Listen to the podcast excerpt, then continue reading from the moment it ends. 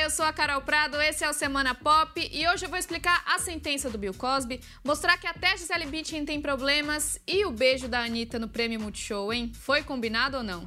Pois é, essa semana rolou o Prêmio Multishow, Anitta e Ivete foram premiadas, até aí nenhuma surpresa. O que chocou mesmo foi o beijão que um integrante do Atitude 67, uma banda de pagode, deu na Anitta em cima do palco. A cantora foi uma das apresentadoras da premiação e, em alguns momentos, deixou bem claro que não queria terminar a noite sem dar um beijinho na boca. Lembrando que a Anitta tá solteira, se separou recentemente do empresário Tiago Magalhães.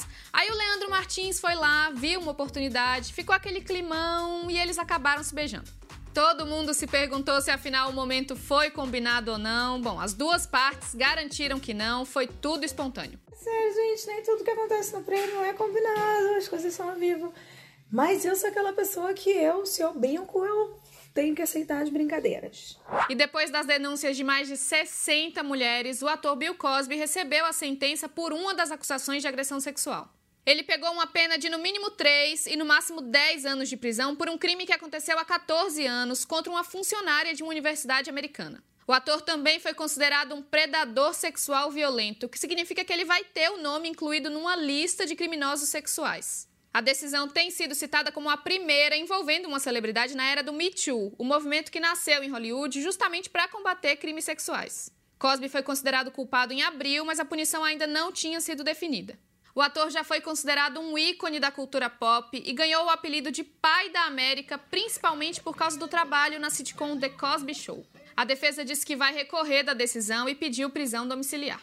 E quem vê a Gisele Bündchen sempre deslumbrante pode achar que ela quase nunca tem problema, mas claro que não é bem assim, né? A Top contou que já teve síndrome do pânico depois de sofrer um acidente com um avião de pequeno porte. O problema começou em 2003 e por causa dele, ela disse que passou a ter crises e medo de lugares fechados.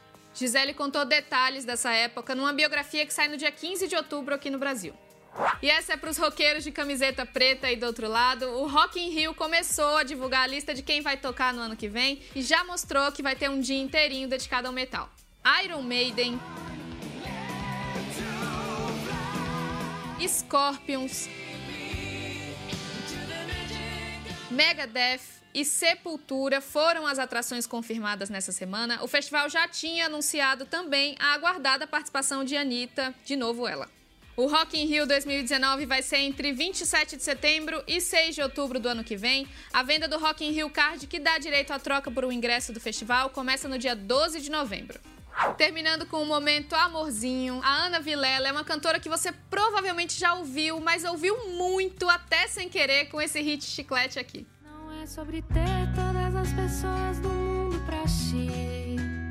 É sobre saber que em algum lugar alguém zela por ti. Pois é, que fase dessa moça. Depois de bombar muito com essa música Trem Bala, ela se deu bem também no amor, casou com a namorada Amanda. As duas eram amigas desde 2012 e começaram a namorar no início desse ano. Muito fofas, parabéns às noivas. Até mais.